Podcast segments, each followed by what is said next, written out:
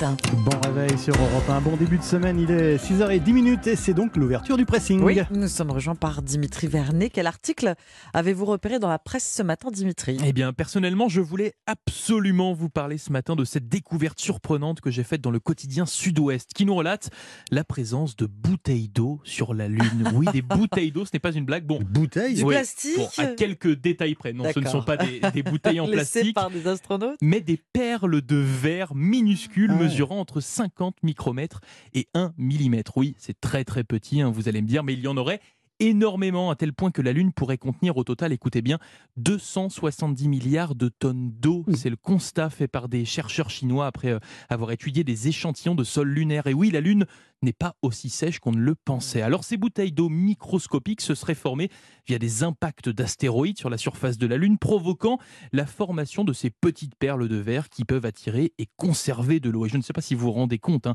Omblin Lionel, c'est une découverte majeure qui pourrait être la clé du retour de l'humanité sur la Lune, car l'or bleu est une ressource vitale pour les astronautes, c'est vrai, mais pas que, puisque l'eau permet aussi et surtout de fabriquer le carburant de fusée hein, pour revenir sur Terre ou pour aller encore plus loin sur oui. Mars. Bon, pas d'emballement, pas d'emballement. Des travaux supplémentaires seront bien sûr nécessaires pour confirmer toute l'étendue de cette eau et surtout pour trouver des moyens de l'extraire, de Mmh, l'utiliser.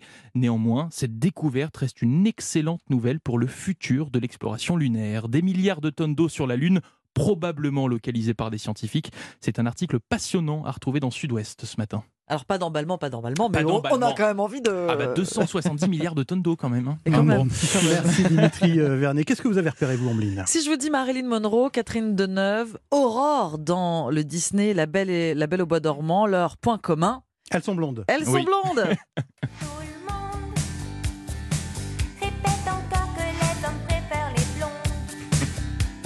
Eh oui.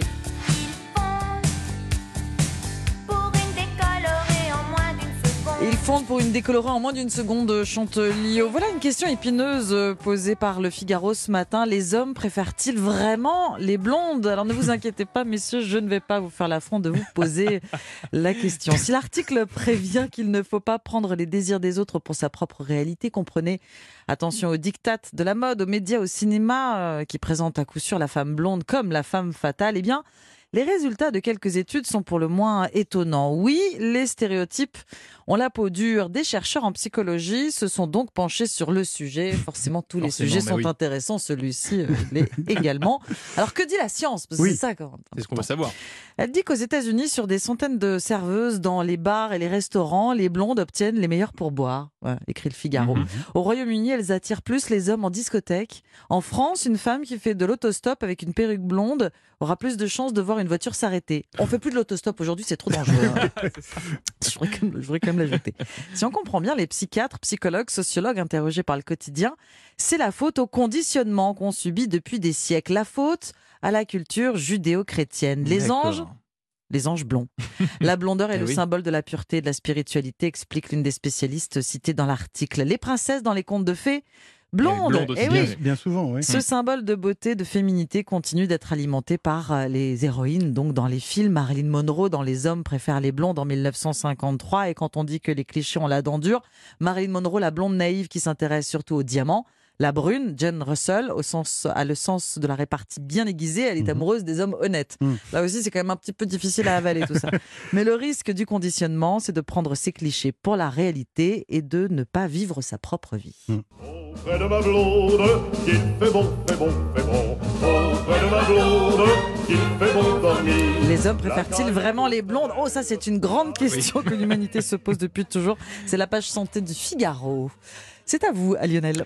Alors moi, j'ai retenu ce matin l'histoire de Mohamed. Mohamed, c'est un jeune autiste devenu champion des échecs. Son histoire est racontée ce matin dans Le Parisien. Mohamed, c'est le parcours d'un enfant qui, au début de sa vie, ne parle pas, dort très peu, ne joue pas, ne rit jamais.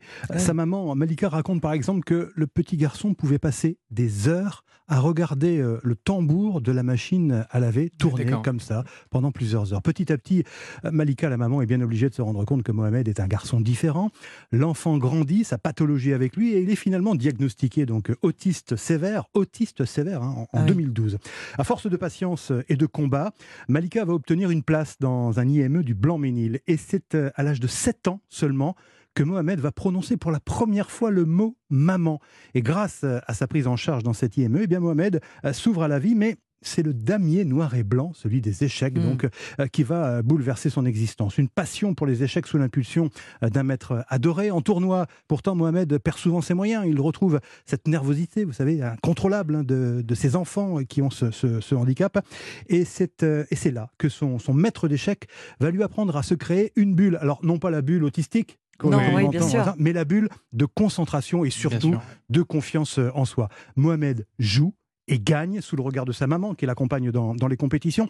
Et l'enfant est devenu un ado à qui tout réussit à tel point que l'an dernier, figurez-vous, à 16 ans, eh bien, il a intégré le prestigieux lycée militaire de Saint-Cyr. Son histoire est racontée dans un livre écrit en collaboration avec un, un journaliste du Parisien, Thomas Poupeau.